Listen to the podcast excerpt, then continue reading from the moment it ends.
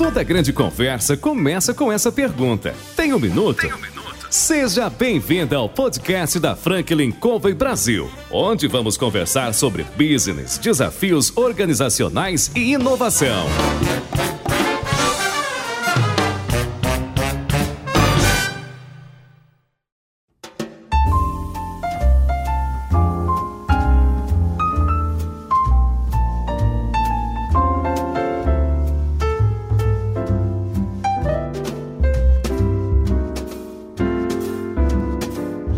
Pessoal, aqui é o João Palmeira, consultor sênior da Franklin Covey Brasil. Hoje eu estou aqui para entrevistar CEOs, presidentes, diretores, gestores das mais importantes organizações da atualidade. A nossa proposta é trazer pessoas que contribuem com a sua experiência de vida, seus conselhos, trazendo histórias do dia a dia da gestão. Hoje, nós ligamos para o Tiago Oliveira, da Conselho Virtual, e perguntamos: e aí, Tiago, você tem um minuto? Fala, meu amigo, tudo bem? Obrigado pelo contato, obrigado pelo convite. Estou à disposição para contribuir. Que bom, excelente. Tiago, é, a gente gostaria de saber um pouco a respeito da tua trajetória de vida, não é? Conta um pouco para a gente como é que começou aí, não é, essa empreitada. Pois é, João. Cara, eu estou falando atualmente da Califórnia, sou Tiago Oliveira, pai do Pedro, pai da Mariana, pai do Alexandre, casado com Fabiane, falando aqui direto da Califórnia hoje vivendo uma vida muito equilibrada, mas nem sempre foi assim, né, João? A história de vida começou, eu sou do extremo leste de São Paulo, nasci bem no extremo leste. E eu falo muito, João, que eu não sou o que eu conquistei, né? Hoje eu conquistei muita coisa, mas eu sou o tanto de porrada que eu tomei, que eu aprendi a levantar, a cair. Minha história começou como office boy no escritório de contabilidade na região da Vila Matilde. Ali eu tinha comecei minha experiência entregando documento. Acho que essa atividade nem existe mais, né? Agora foi até substituída. E aí nessa, nessa minha jornada eu comecei como office boy, entregando documento, frequentando ali o centro de São Paulo. E eu vi um dia no anúncio de jornal que estavam contratando agregado, que agregado, para quem não conhece, é um prestador de serviço para fazer entrega numa empresa de transporte. E meu pai, na época, estava desempregado, um Monza 94, essa história ficou bem conhecida em São Paulo, principalmente, um Monza 94. Eu pego o carro do meu pai, né, e saio, vou lá nessa empresa, preencho uma ficha e começo a fazer entregas numa empresa de transporte. Então, ali começou minha jornada como prestador de serviço, eu saio como office boy, fui ser prestador de serviço e comecei a fazer entrega em São Paulo. E eu me lembro, João, que é, na época era o guia quatro rodas, que você via o endereço ali, então um motorista normal fazia, sei lá, 20 entregas, eu fazia 5, 6, que eu tinha muita dificuldade de me achar no guia, de fazer entrega, fazer entrega. E o, além disso, eu tinha um problema com o carro, que o carro mais quebrava do que entregava. Então, ali foi minha trajetória. Mas essa empresa me trouxe grandes aprendizados. Inclusive, foi ali que eu vi a primeira oportunidade de empreender. Né? Que eu falo muito, João, que o empreendedor ele tem duas situações: ou ele empreende por necessidade, né? Ou quando ele encontra uma grande oportunidade. No meu caso, não tinha grande uma grande oportunidade. Eu fui muito mais por necessidade, que era um obcecado por melhorar de vida, buscar independência financeira. E nessa empresa, entregando, fazendo as entregas, eu vi uma oportunidade que era fazer uma entrega num modelo diferente, que basicamente era fazer entrega reversa. Estou né? falando do ano de 2002. E aí, nesse ano, eu chego para o dono da minha empresa, que eu prestava serviço, na verdade, para um diretor que eu prestava serviço, e falei, por que, que vocês não fazem no momento que vocês já entregam e já coleta? Para as pessoas entenderem, essa empresa ela fazia entregas, por exemplo, grandes varejistas, ela entregava as mercadorias de manhã e passava final de tarde, coletava e levava para o escritório central. Eu chego num diretor e falo, cara, por que, que você não entrega e coleta ao mesmo tempo, ganhando tempo, agilidade? Cara, o cara falou, cara, todas as empresas fazem assim, fazem dessa maneira, entregam assim, é, nós vamos fazer assim. E aquilo ficou no meu ouvido, como todo bom empreendedor. E aí, na época, em 2002, eu conheci minha atual esposa, ela trabalhava num grupo forte em Jundiaí, e eu conheci uma pessoa lá, aqui é o primeiro aprendizado que eu tiro, a importância do network. E aí o segundo aprendizado foi um, convencer um anjo investidor, na época esse termo não nem existia. Foi um cara que me emprestou 17 mil reais, eu contei isso no meu primeiro livro.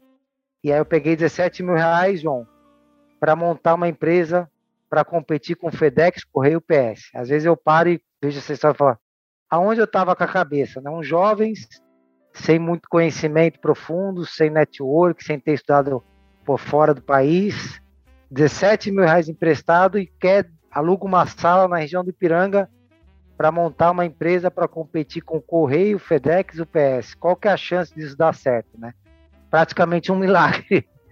E aí nasceu uma empresa, meu primeiro negócio em 2002.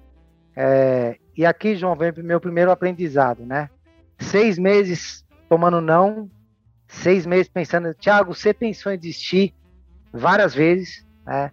Acho que essa jornada do empreendedor, eu falo muito que eu gosto de compartilhar, João, a vida como ela é né? não como a internet muitas vezes conta. a internet todo mundo sabe de tudo, entende tudo, conhece de tudo, resiliência, mentalidade, não, cara. Eu pensei muitas vezes em parar, pensei muitas vezes em desistir, bateu várias vezes o desânimo, essa é a vida como ela é. E aí depois de seis meses pensando em tudo isso, eu recebi meu primeiro sim, que foi meu, do meu primeiro cliente. Então, abro em 2002, seis meses tomando não, não, não, não, não. Tiago pensou em desistir várias vezes, Tiago pensou em parar várias vezes. Né? E ali eu tinha uma resiliência muito grande. A verdade é o seguinte, João: resiliência e teimosia é uma linha muito tênue, né? Existem empreendedores uhum. que, como eu, que insistiram, existem empreendedores que se afundaram ainda mais. E só que existe uma grande diferença, que é você tentar fazer todas as vezes algo diferente, mudar, pivotar, testar coisas novas.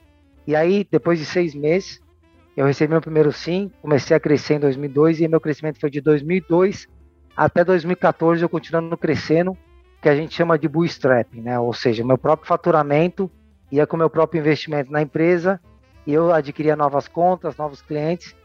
E aí, em 2004, foi meu primeiro grande aprendizado, que foi tem uma frase muito famosa que as pessoas, os grandes empreendedores falam que é você sonhar grande, sonhar pequeno, dá o mesmo trabalho, né? Eu concordo com isso. Uhum. Mas eu permiti, eu pedi permissão para o Jorge Paulo Lemon, que é meu mentor, eu falei, cara, eu vou mudar isso, que sonhar grande, mas executar pequeno e certo.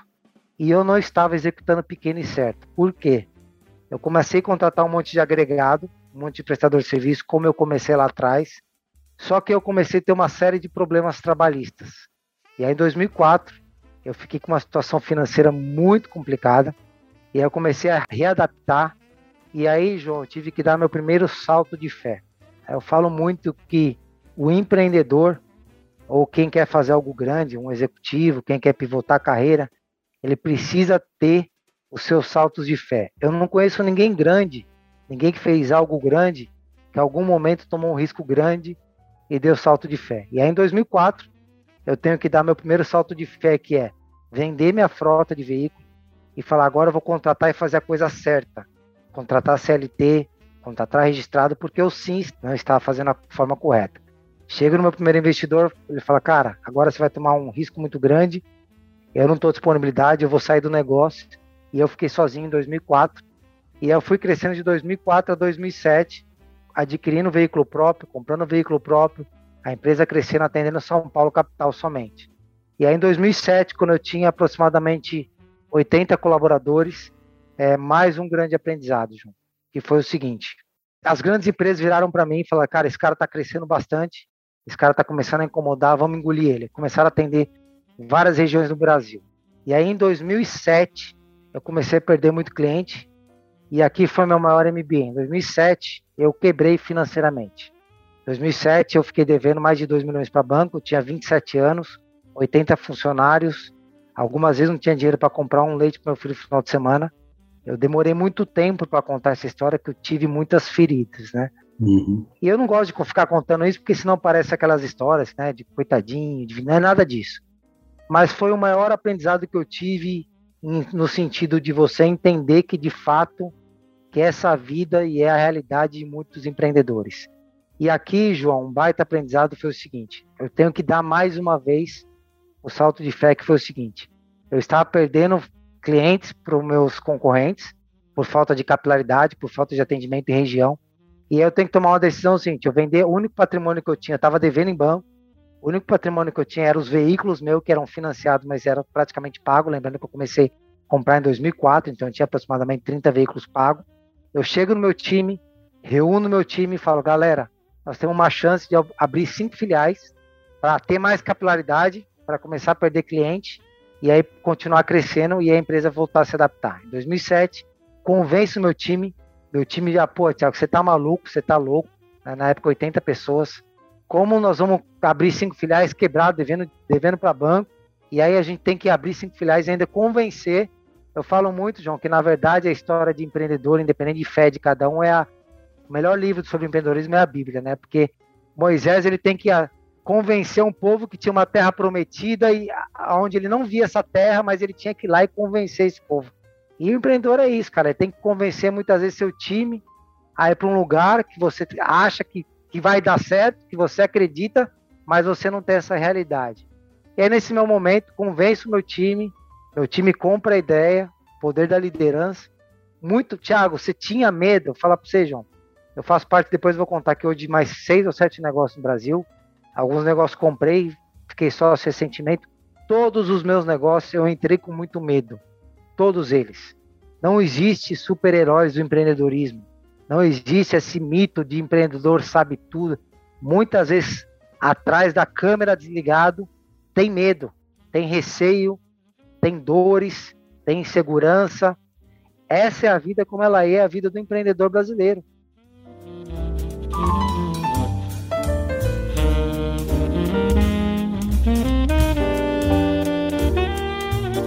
É interessante você comentar isso porque, é, como você disse, né? É, Instagram, Facebook, Twitter, muitas vezes existem os donos da verdade. E para quem empreende sabe, esses que, que estão aí no dia a dia da gestão, como você e outros tantos, né? Os desafios que a gente tem no começo, mas eles não estão restritos ao começo. Como você comentou, o salto de fé precisa acreditar numa ideia. Às vezes, né, como você próprio disse, né, nem o time estava acreditando inicialmente, foi importante você conseguir convencê-los, mas para quem está ouvindo a gente agora, está ouvindo essa história interessante da tua vida, que leve em consideração de que empreender é uma viagem que tem paisagens. Né? Uma vez escrevi um, um, um artigo fazendo uma comparação da vida com a viagem de trem.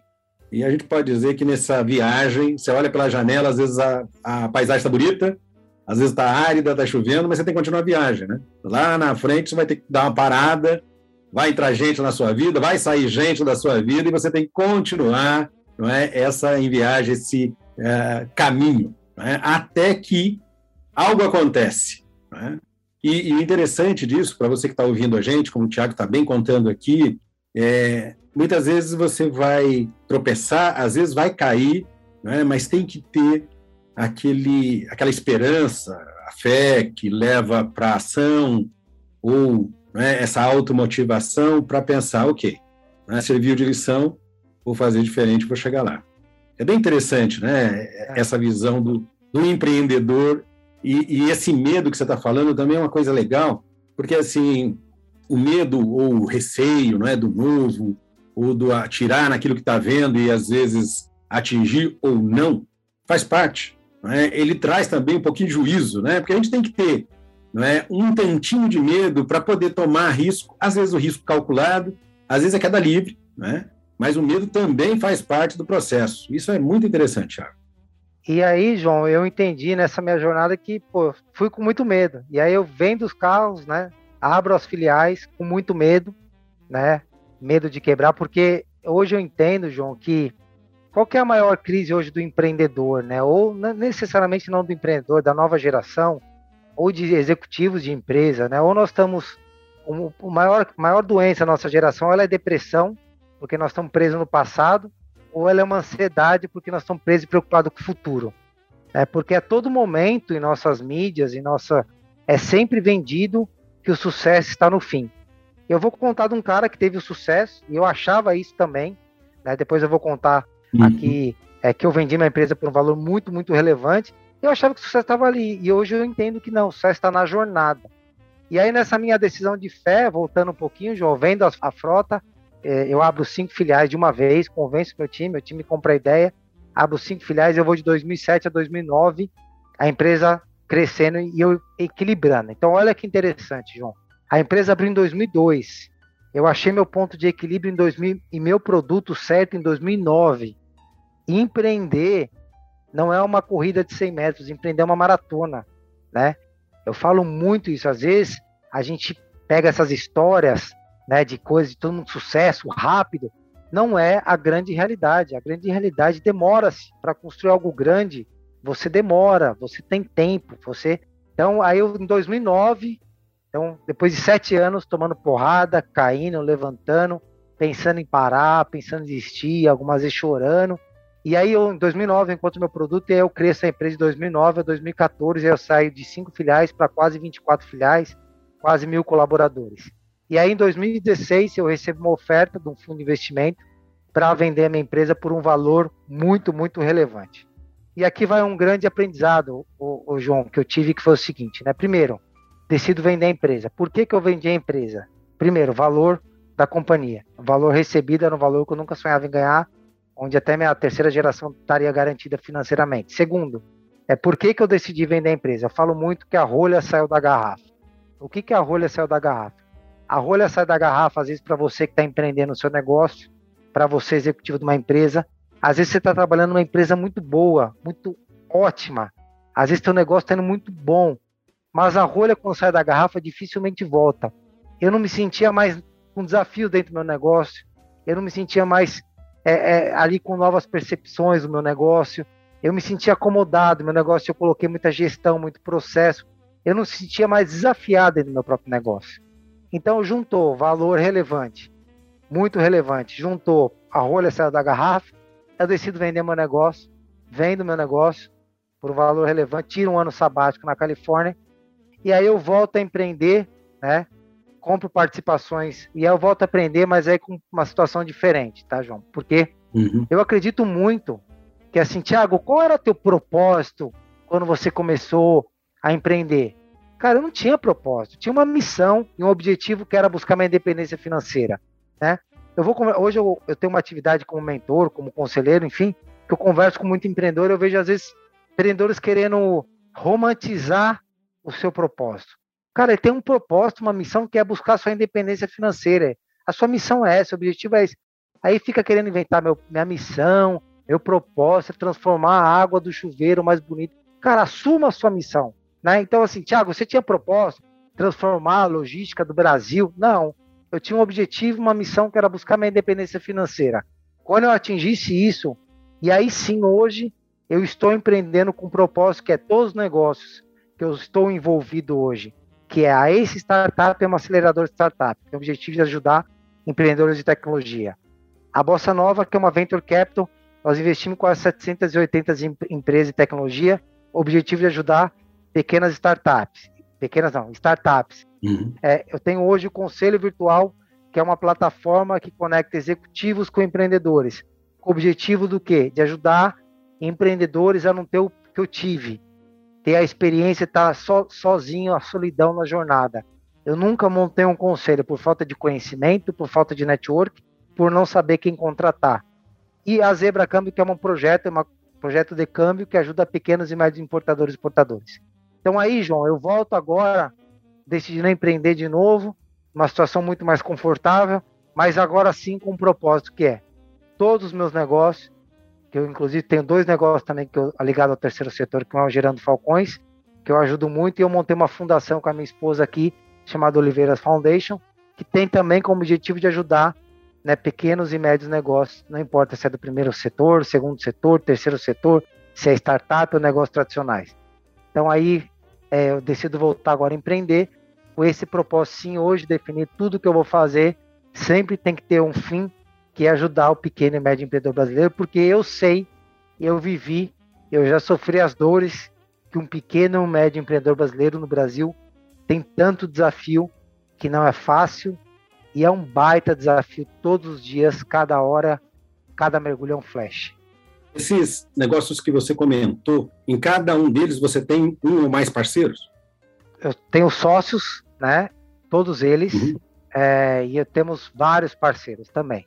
E é um outro aprendizado que eu tive, João, muito agora na minha jornada. É, durante 15 anos eu fiquei, eu minha esposa, praticamente sozinho, sem sócio, né? E hoje eu tenho uhum. mais de 15 sócios. Eu sempre achei que sócio era muito complicado. E hoje eu entendo que um sócio muito bem alinhado com você, um sócio tá, pode sim trazer assim ganhos gigantescos, né? Se ele estiver muito bem alinhado com você essa escolha não é, de investimento que você teve em cada uma dessas organizações, foi baseada no feeling, foi baseada na verificação de uma oportunidade, foi algo que de repente alguém veio e trouxe para você e diz assim, cara, tenho aqui essa ideia, gostaria, você se encantou, como é que você escolheu? Já que hoje você está numa posição diferenciada e está tocando cinco áreas diferentes, mais a fundação, né, dentro desse processo. João, eu aprendi um negócio na minha vida, cara, que não importa se é o primeiro setor, segundo setor, tecnologia ou negócios tradicionais. No final do dia é gente, né? Não é sobre uhum. produto, não é sobre serviço, é sobre pessoas. Então, primeira coisa que eu olho quando eu vou investir ou quando eu vou entrar em projeto como sócio é o time. Quem está no time? Quem são as pessoas que estão envolvidas, né? Existem duas coisas na vida do empreendedor, João, que acontecem que são muito importantes. Primeiro, quando ele decide empreender. Segundo, quando ele decide pivotar o seu negócio, mudar o seu negócio. E o que eu observo é que quando o time é muito bom, se o teu negócio não está indo bem, o time pivota e muda rápido. Ou seja, em algum momento esse time vai achar a forma de fazer da melhor maneira. Então, primeiro, time. Segundo, tamanho de mercado. Entender tamanho de mercado, entender a condição de mercado, entender se ali está preparado para o mercado. Terceiro, time, né? Isso é pouco falado, João, uhum. mas é uma coisa que eu olho muito. Por exemplo, uma empresa que eu entrei de sócio, que é a Bossa Nova, em 2019, ali o Venture Capital estava no Brasil, já estava indo bem, mas ainda não estava esse boom todo. E já estava uma onda de Covid em 2020, na, na em 2019 já na, na China, eu já comecei a, e, e começou um, movimento grande, Estados Unidos e China, empresas de tecnologia começaram a crescer muito forte por causa do Covid, home office, empresas investindo e tal.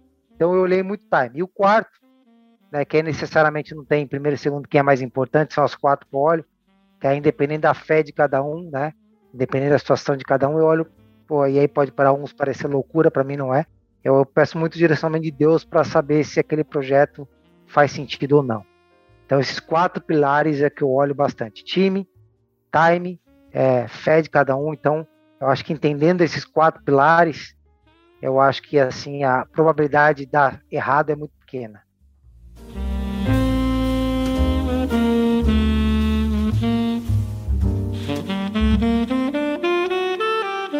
Você comentou que logo que vendeu a primeira empresa, é, tirou um ano sabático, foi para a Califórnia. E hoje você está na Califórnia, hoje está definitivamente morando na Califórnia. É? Teve algum motivo para você se estabelecer nos Estados Unidos? Eu estou aqui mas olha que interessante, todos os meus negócios estão com o Brasil. Eu continuo acreditando muito no Brasil e eu continuo muito acreditando que empreender aqui, se você tem um sonho americano de empreender nos Estados Unidos, vou te dar o um conselho, não faça isso. olha que loucura. Empreender aqui é muito mais difícil. Você pode ter o green card, o red card, o yellow card. Você sempre será um estrangeiro. Tá bom, Thiago, é muito lindo, é maravilhoso. E por que que você está aí? Eu vou falar um lugar que eu compartilhei em poucos lugares, ô, João. Eu vim para cá fazem três anos. Está sendo um treinamento de ego gigante, de vaidade para mim. Eu vou explicar o porquê. No Brasil aí eu tinha o privilégio de andar com os maiores empreendedores do Brasil, escrevi dois livros, virou best-seller. Eu era o Thiago Oliveira. Quando eu pisei aqui, eu tive que primeiro voltar à minha essência, deixar meu ego de lado e falar quem é o Thiago Oliveira. Aqui é um Zé Ninguém. Banco, ninguém dá crédito. Então, isso foi um trabalhar do meu ego muito grande, que eu entendo para me levar para outro patamar. Que o ego é um negócio traiçoeiro. O ego começa a te consumir. Segundo, eu aprendi aqui, João, a ressignificar o sucesso. Para mim, sucesso no Brasil, quando eu vendi minha empresa, eu não cheguei a ser um bilionário, cheguei a ser um multimilionário. Mas eu entrei numa vibe do momento de eu andava com os maiores bilionários do Brasil, Aí eu queria me tornar um bilionário, e aí vou alcançar meu bilhão.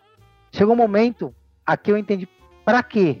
Pô, lógico que eu quero mais conforto financeiro, lógico que dinheiro sempre mais é muito bom, mas aqui eu entendi que sucesso é poder levar meus filhos na escola, sucesso é poder estar três horas da tarde aqui, que aí no Brasil já são sete horas da noite, na praia com os meus filhos. Então eu aprendi a ressignificar o sucesso. Né? E eu estou dando para os meus filhos aqui uma oportunidade de não estar vivendo o que eu estou vivendo hoje. Hoje eu estou sofrendo bastante para aprender o inglês. Eu cheguei aqui sem falar, sem saber pedir uma água em inglês. Né? E aqui eu vim para aprender o inglês, não estou fluente ainda, né? E aqui eu estou dando a oportunidade para meus filhos voltar com essa cultura, né? a cultura de ser competitivo. Eu vou dar um exemplo para vocês. Eu entrei na sala da minha filha, minha filha estava na cadeira, na mesa, e ela tinha uma mesa diferente. E eu falei, filha, por que, que a tua mesa é diferente? Ela falou, pai, aqui tem um Cash California Cash, aonde aqui permite a quem estuda mais, a quem entrega mais, a pagar por uma mesa sentar melhor na escola.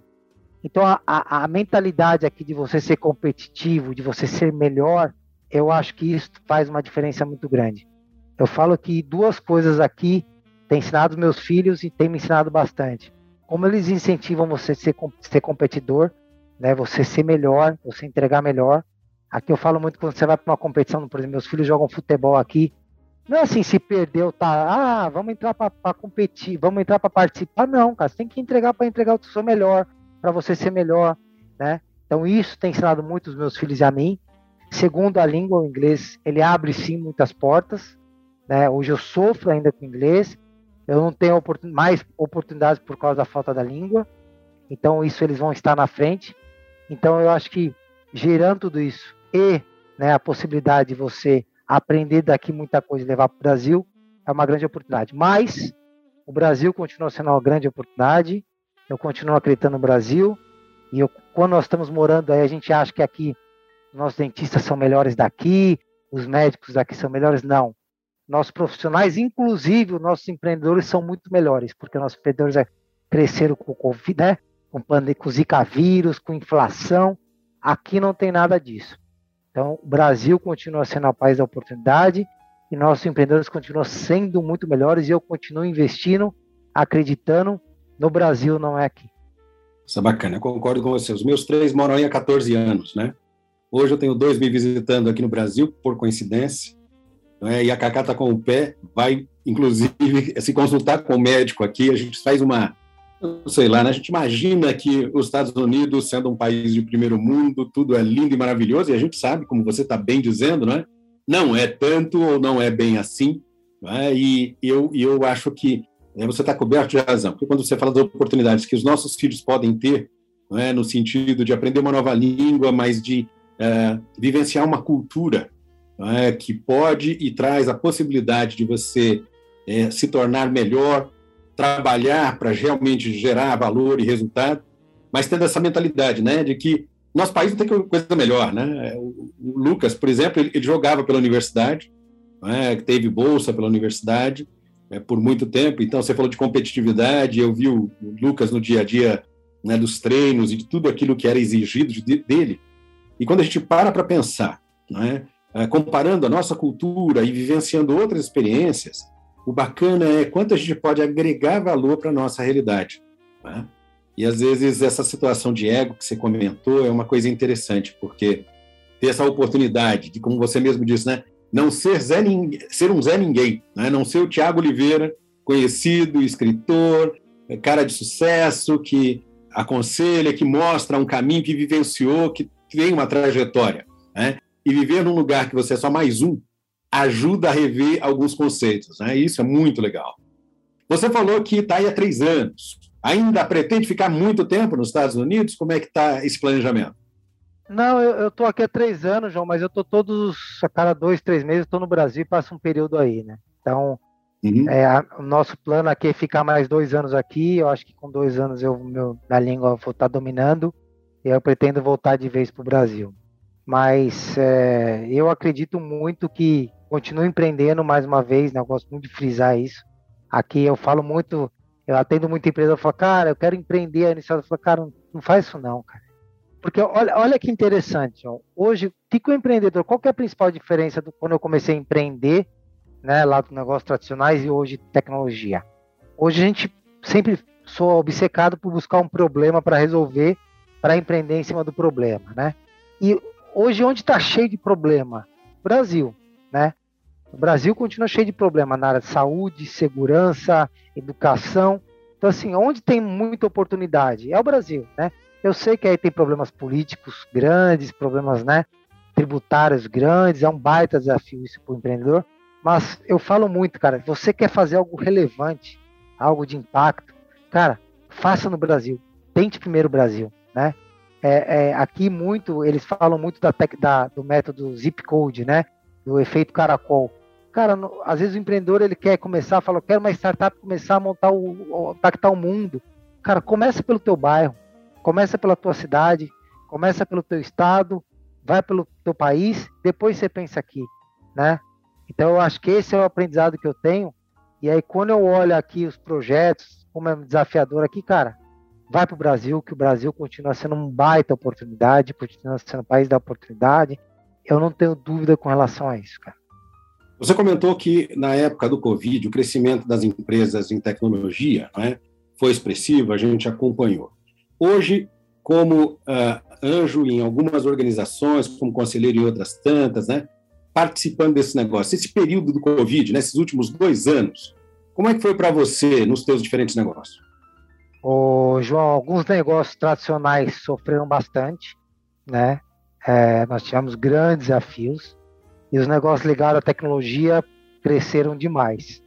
Inclusive hoje eu estava lendo um artigo que, que é o pitch, né? O pitch, para quem não conhece, é onde o empreendedor ele vai contar sua história para investidor e ali ou investidor anjo ou venture capital decide se investe ou não. E agora o pitch mudou, né? O que, que significa isso? O mercado de tecnologia no Brasil está tão aquecido, inclusive a nossa plataforma agora a gente recebe toda hora solicitações de pessoas querendo investir, né? Agora o pitch mudou. O que, que é isso?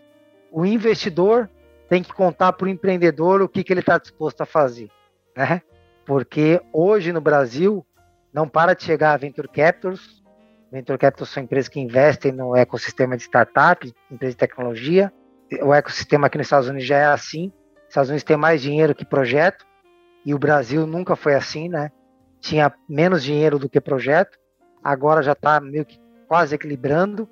E agora alguns empreendedores que têm um produto muito bom e uma história bem legal e algo de fato que, que traga impacto, ele pode escolher o investidor que ele quer.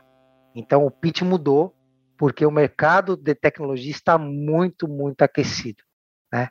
Inclusive, é uma baita oportunidade para quem pretende empreender, né, negócios, tradicion negócios tradicionais e tecnologia, porque o pitch mudou, cara. Agora, né, na minha época que eu comecei a empreender lá em 2002, não se falava de foi empreender. Eu falo que eu sou empreendedor, João, empreendedor raiz, né? Uhum.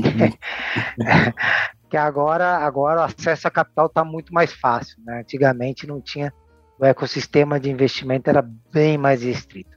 Então, os negócios, respondendo a tua pergunta, estão indo muito bem estão crescendo, mas o desafio sempre continua sendo gente, né? Eu acho que eu falo muito que é, as empresas que não tornarem o, o ser humano obsoleto, por, pelo contrário, né? Que tornarem o que empoderar o, o ser humano, que dá visibilidade, que colocar de fato o cliente e o colaborador no centro, vai de fato trazer grande impacto. O desafio é como fazer isso. Né? Perfeito.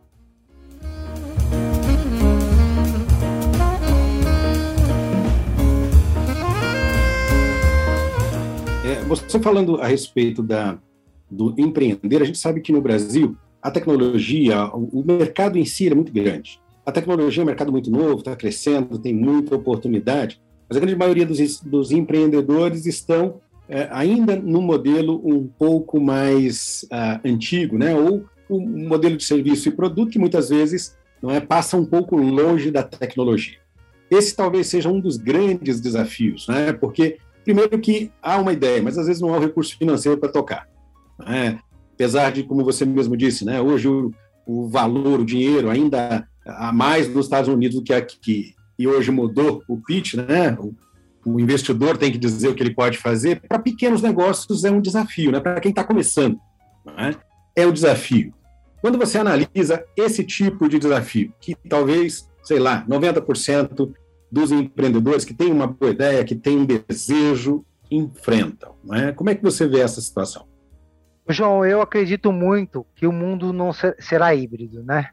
É, eu, moro, eu moro numa região aqui chamada Orange County. Orange County, para quem não conhece, é um dos lugares mais ricos da Califórnia, o centro da Califórnia. Eu recebo em minha porta, João, todos os dias pelo menos 30 a 40 propagandas impressas de algum serviço, né? O que eu quero dizer com isso? É, nós ficamos nessa febre, as edutechs vão acabar com as escolas tradicionais, né? É, o que são edutechs são empresas de tecnologia de educação online. Uhum. O que eu acredito, né? A Amazon semana passada anunciou aqui cinco lojas físicas presenciais. Né? Eu acredito que o mundo será híbrido. Eu recebo papel na minha porta todo dia, como eu recebo e-mail marketing todo dia. Eu acredito que o mundo será híbrido. Eu acredito que o arroz com feijão bem feito traz resultados espetaculares. Eu acredito que essa sinergia de você ser híbrido tradicional com a tech traz resultados espetaculares. Eu não acredito que o e-commerce vai substituir a loja física. Eu acredito que o e-commerce ele complementa a loja física, né? Então eu acredito, por exemplo, se a gente pegar fósforo até hoje está sendo vendido, né? Uhum. E aí todo mundo, ah, fósforo vai acabar, fósforo vai acabar há 30 anos que eu escuto essa história, né? O papel vai acabar, há 30 anos que continua a empresa entregando papel, imprimindo papel. Então assim, vão se complementar. Agora, quem não fizer o arroz com feijão muito bem feito, o arroz com feijão muito bem feito dá muito trabalho, né? Você fazer algo hoje, eu estou vivendo isso, estou empreendendo novamente. Cara, dá muito trabalho, você tem, tem que ter uma disciplina muito grande, você ter gestão, ter indicadores, ter meta, ter rituais, né? Isso tudo, a vida fora da internet, né? Dá um trabalhão gigante que ninguém conta, né? E, e isso dá muito trabalho. Eu comecei, de uma época, a fazer palestra de gestão, né? E era um fracasso, tinha, assim, cinco pessoas, sete pessoas. Porque a verdade é gestão é igual o esgoto pro político. Gestão não dá status, não dá glamour, não dá aquela mídia toda, mas é importante. E uma uhum. gestão uhum. bem feita, bem aplicada no teu negócio, não importa se ele é tradicional ou, ou ele é tech, traz resultados espetaculares. O desafio é que para isso dá muito trabalho. Então eu acredito muito, João, que se o seu negócio é tradicional, eu acredito muito que a tecnologia ela vai complementar, mas ela não vai substituir. Quando eu começo a olhar, né, redes, por exemplo, olha que interessante, João. Tem startups de tecnologia crescendo que estão indo para o físico. Tem a Amazon, está indo para o físico. Então, o que, que isso mostra? Cara, a complementariedade. Que um não substitui o outro, o outro vai complementar, né? Que o mundo físico e o tech, eles vão se complementar. Cada vez mais eu acredito isso. E aí, quando eu olho, João, quando eu acordo de manhã para levar meus filhos para a escola, eu abro a porta e vejo aquele mundo de propaganda aqui na minha porta, eu continuo entendendo. E quando eu paro e pergunto uma pessoa se isso continua trazendo resultado, e a pessoa vira e me fala assim: Tiago, o que traz mais resultado para nossa empresa ainda é esse papel impresso na porta que a gente pendura, eu continuo tendo a certeza que o híbrido continua sendo a grande solução e cada vez mais isso vai se fortalecer.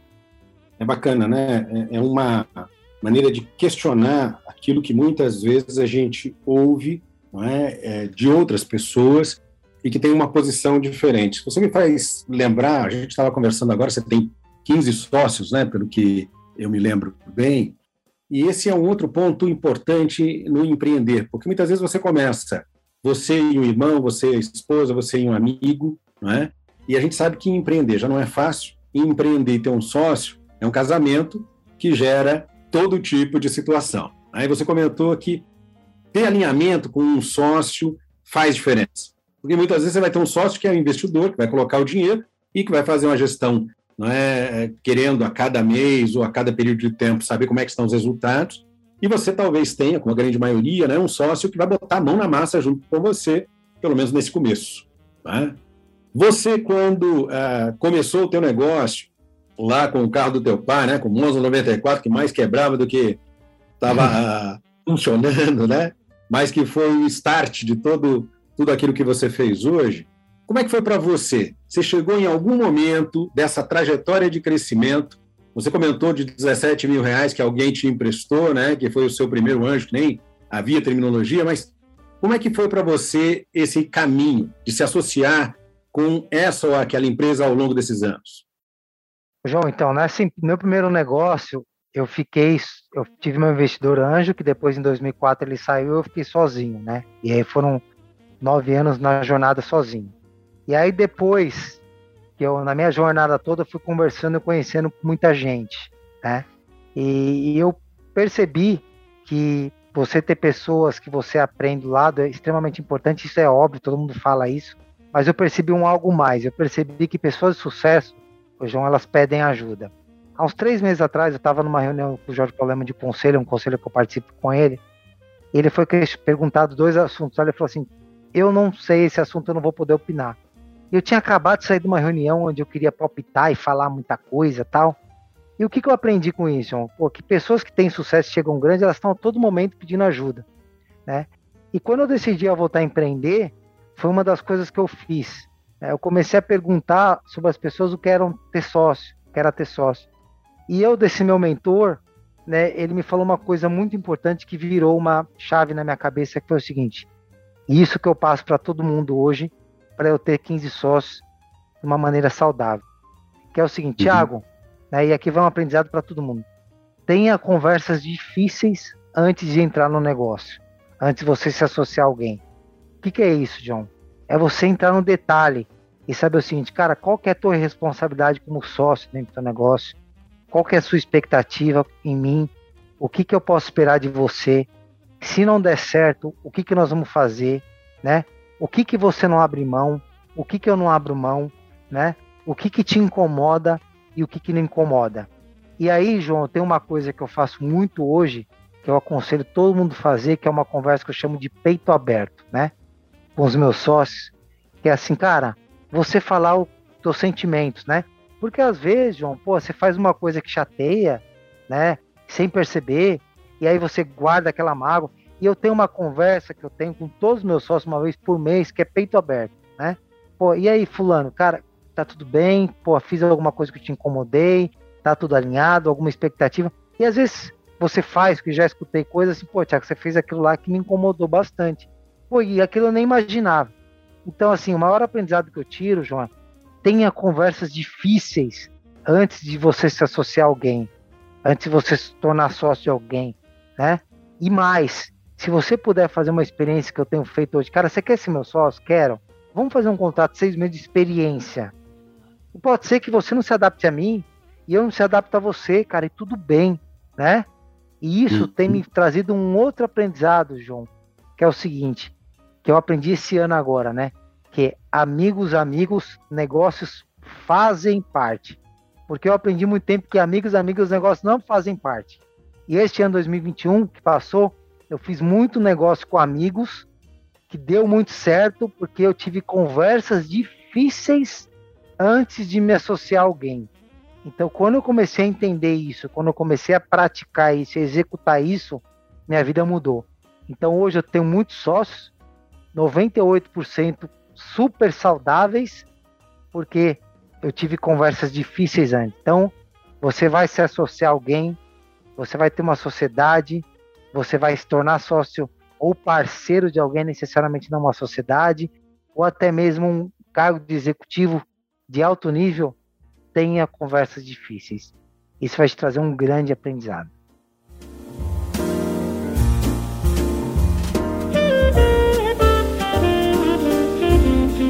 bacana você falar isso, Tiago. Às vezes a gente foge de conversas que se tornam cruciais, que deveriam ter acontecido.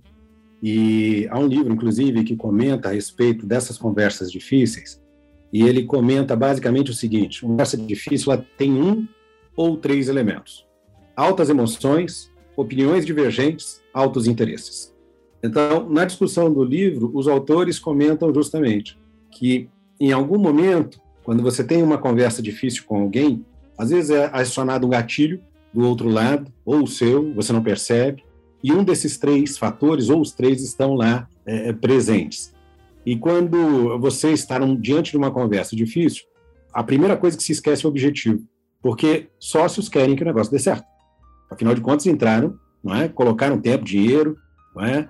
qualquer tipo de recurso, outro que não seja esses dois, e querem que o negócio vá para frente. Mas é a primeira coisa que se deixa de lado, e aí tem aquele danado do ego que você comentou, não é? que muitas vezes entra não é? para azedar o angu, né? faz a coisa desandar, e dali para frente, em vez de uma sociedade que cresce, é um divórcio que acontece. Né? É então, quem está ouvindo a gente aqui, né, baseado nessa, nessa tua experiência, né, 15 sócios, a gente sabe que um não é fácil, 15, ai, ai, ai, né?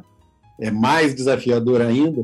Mas você falando dos 98%, né, de um super relacionamento, a gente percebe como é importante essas conversas difíceis que às vezes a gente empurra com a barriga esperando que o milagre aconteça, que o problema se resolva, e às vezes a tendência é que só aumente. Não é por aí, Tiago? É isso aí.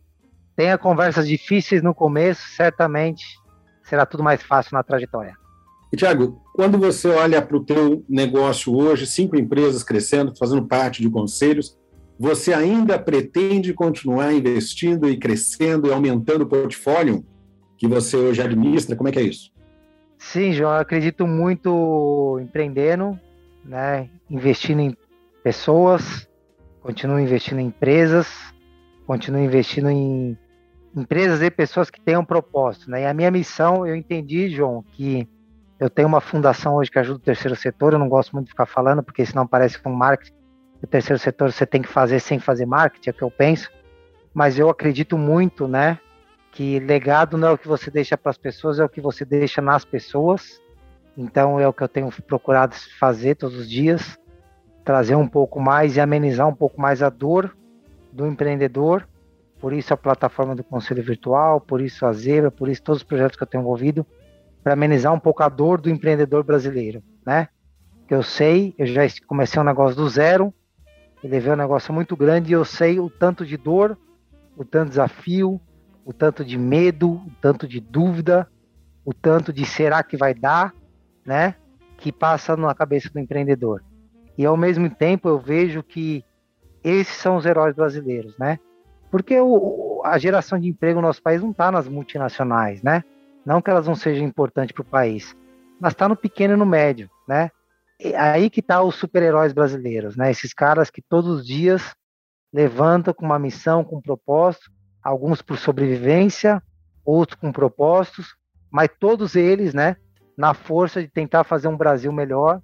E é por isso que eu tenho vivido, é por isso que eu tenho feito, e é nisso que eu tenho acreditado, né? De que forma que eu possa genuinamente ajudar o empreendedor sem colocar o meu ego na frente. Um trabalho desafiador gigante, porque o ego é um negócio complicadíssimo. Todo momento meu ego vem, Thiago, segura o teu ego aí, porque não é fácil, né? Mas temos aí tentado, aprendido, vivendo e aprendendo. E quem aí tem caminhado com a gente na jornada sabe que temos, estamos conseguindo, não é uma tarefa fácil, mas ajudar o, pequeno e médio empreendedor brasileiro. Aí. E, Tiago, para o pessoal que está nos ouvindo hoje, que está empreendendo e quer empreender, né, as tuas empresas hoje, elas usam algum critério, as pessoas para participarem ou para, de alguma maneira, né, receberem, seja o aconselhamento, o apoio, uh, criarem parceria? Qual é o caminho é, que as pessoas percorrem? São as suas empresas que vão, são eles, não é, os empreendedores que buscam, é um misto dessa situação? Como é que isso acontece? É, tem um misto, né? Tem um primeiro negócio, ou a plataforma Conselho Virtual, é uma plataforma que nós conectamos executivos C-level né, com empreendedores. Aqui é uma outro aprendizado, né? Eu vejo que essa junção executivos, experiência do cara, negócios grandes, com o empreendedor traz uma, uma complementaridade gigante, o impacto explosivo. Eu vejo que hoje, né, uma das coisas que eu errei, João, foi não saber como construir conselhos, né? Eu vejo hoje que conselhos que eu tenho de executivos, de empreendedores, me transformam cada dia melhor, um cara melhor, um empreendedor melhor. A, a Zebra Câmbio é uma plataforma né, que nós nascemos para solucionar câmbio para o pequeno e médio importador e exportador brasileiro. Então a gente traz uma solução ali bem tech, uma taxa justa, um preço justo. Um preço justo. E esse também nós vamos atrás, e também se o empreendedor quiser ir atrás. E a, as duas Venture Capital que eu faço parte, que é a, na verdade, aceleradora que eu faço parte, que é a ACE, né, nós procuramos projeto, então se você tem um projeto que quer escrever de tecnologia, e a Bossa Nova também é um projeto que nós estamos a investindo hoje, nosso, nosso sonho é investir em mil startups, nós temos um plano de investir mais 300, mais 200 e acho que 30 startups. Então, se você tem um projeto, alguma de tecnologia, se inscreva, bossainvest.com.br. Então, cada uma com uma, uma necessidade, com uma dor diferente, mas com o mesmo propósito, que é ajudar o pequeno, médio, ou startupeiro, ou empreendedor tradicional a melhorar os seus negócios. Muito bacana. Você, Tiago, baseado em toda essa experiência de vida, em todos esse, esses desafios que, como empreendedor, você teve, se você tivesse que, entre outros é, conselhos que você deu hoje aqui sobre a importância, é, você falou sobre quatro pontos, né, mas aqui, particularmente, um deles chama atenção, né, que é o seu aconselhamento com Deus, né, a fé para poder tomar uma decisão mais acertada, né, algo que a gente não vê, mas que espera que, de alguma maneira, um, algo aconteça para que se certifique.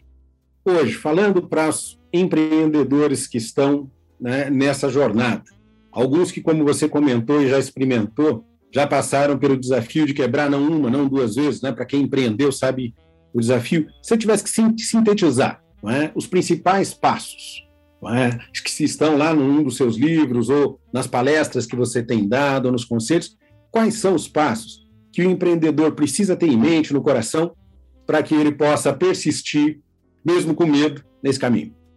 Ótima pergunta, João. Primeiro, extremamente importante, para mim o mais importante, tá? Reconhecer de fato que você é bom e o que você é ruim, tá? Tiago, sou ótimo para executar, sou péssimo para planejar. O que, que eu vejo que é um grande erro do empreendedor, João?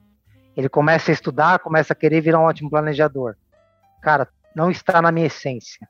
Então eu busco pessoas que me complementam, pessoas que vão trazer e eu entender o que, que eu sou bom dentro do meu próprio negócio. Porque é o dilema do empreendedor, né? Quando ele está começando um negócio, ele fica naquela dúvida: o que, que ele faz dentro do próprio negócio? Ele precisa fazer tudo, mas em que momento ele vai fazer o que ele é bom? Primeiro, reconhecer que você é muito bom. Segunda coisa que eu vejo que é extremamente importante, e poucos empreendedores, João, entendem isso de verdade. Além de reconhecer o que você é bom, entender o seguinte: quais são, né? De que maneira você vai formar times? De que maneira você vai contratar pessoas, né? Pessoas complementares. Eu estava falando muito isso, João, nas minhas redes sociais, que, por exemplo, Bill Gates, Steve Jobs, por mais que a gente aplique testes comportamentais, né? Testes de cultura na hora da contratação, tem um fator que aqui os grandes líderes, quando eu vou pensar em tecnologia, eles fazem muito que é química.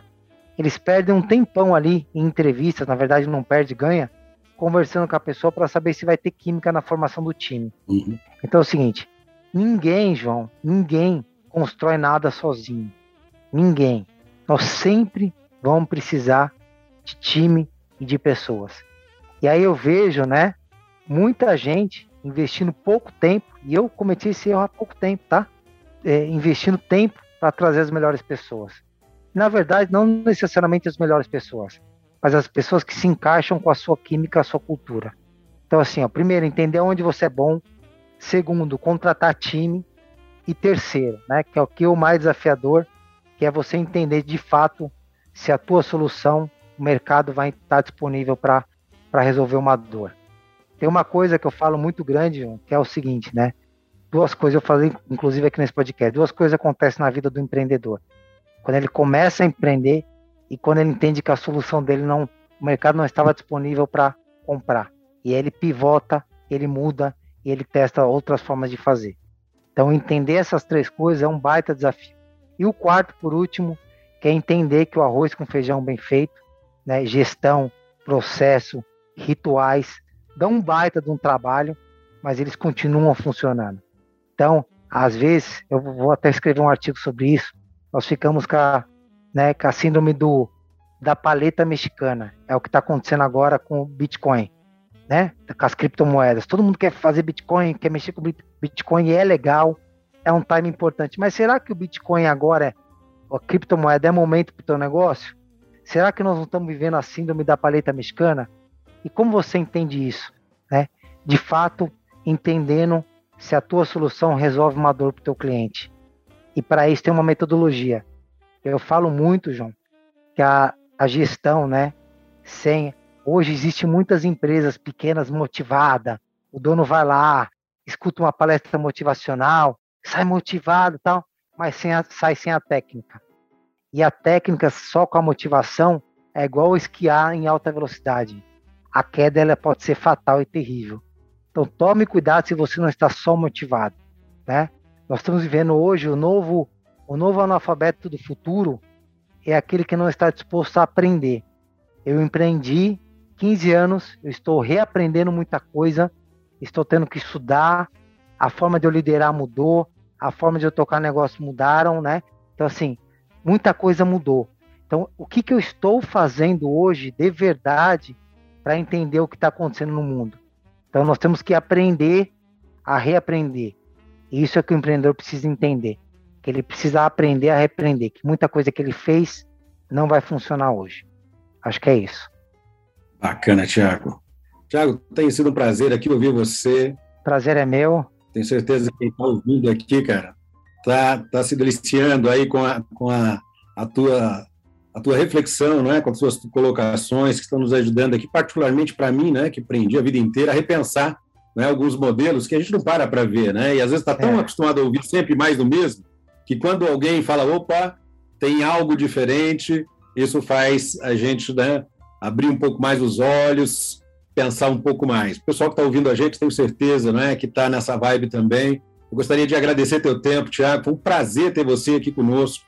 Né? Obrigado aí. E espero, se você é, puder, já está convidado para um momento aí na frente para a gente voltar a bater um papo a respeito de empreendedorismo e ouvir um pouco mais da tua experiência. Gratidão, João, pela oportunidade. É sempre um privilégio, né? E eu queria compartilhar uma outra coisa, João, que eu aprendi no meio da pandemia, né? No meio da pandemia, eu estava ali naqueles momentos, todo mundo aquela loucura, né? Dúvida, todo mundo com medo. E aí tava todo mundo com receio, tal. E ali, João, caiu uma grande ficha para mim, sabe? E se hoje eu tô aqui, cara, não é pela quantidade de dinheiro que eu conquistei, não é pela quantidade de patrimônio que eu tenho, né? É pelo tanto de porrada que eu superei. Que na verdade essa é a vida do empreendedor, né? O empreendedor não é aquilo que ele conquistou. Eu não sou aquilo que eu conquistei, o tanto de dinheiro que eu conquistei. Eu sou aquilo que eu superei. Então, se eu tô aqui hoje, é pela quantidade de porrada que eu tomei, pela quantidade de quedas que eu tive, pela quantidade de, de levantadas que eu tive e continuo tendo, né? Que essa é a jornada do empreendedor, né? Cada hora é um aprendizado novo. Então, nós não somos aquilo que nós conquistamos, João, nós somos aquilo que nós superamos. Então, se você é um empreendedor, se você é um executivo pretende empreender, saiba disso, entende isso e viva a jornada que ela será muito mais leve, né? Eu acho que essa é a mensagem final. Hein? Com certeza. Tiago, muito obrigado, um grande prazer aqui bater um papo com você. Sucesso aí nos teus negócios e até o próximo bate-papo. Valeu, obrigado. Valeu, pessoal que está nos ouvindo, obrigado por nos acompanhar. Um abraço para todo mundo e até a próxima.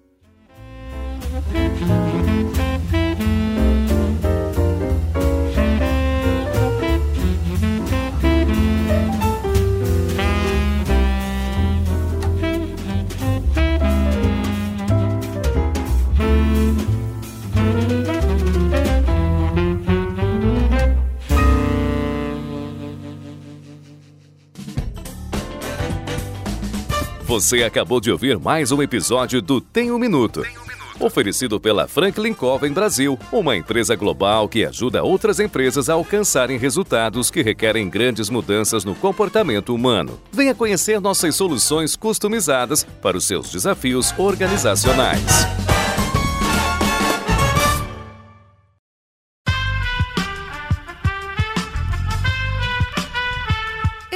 Podcast foi editado por Aerolitos Edição Inteligente.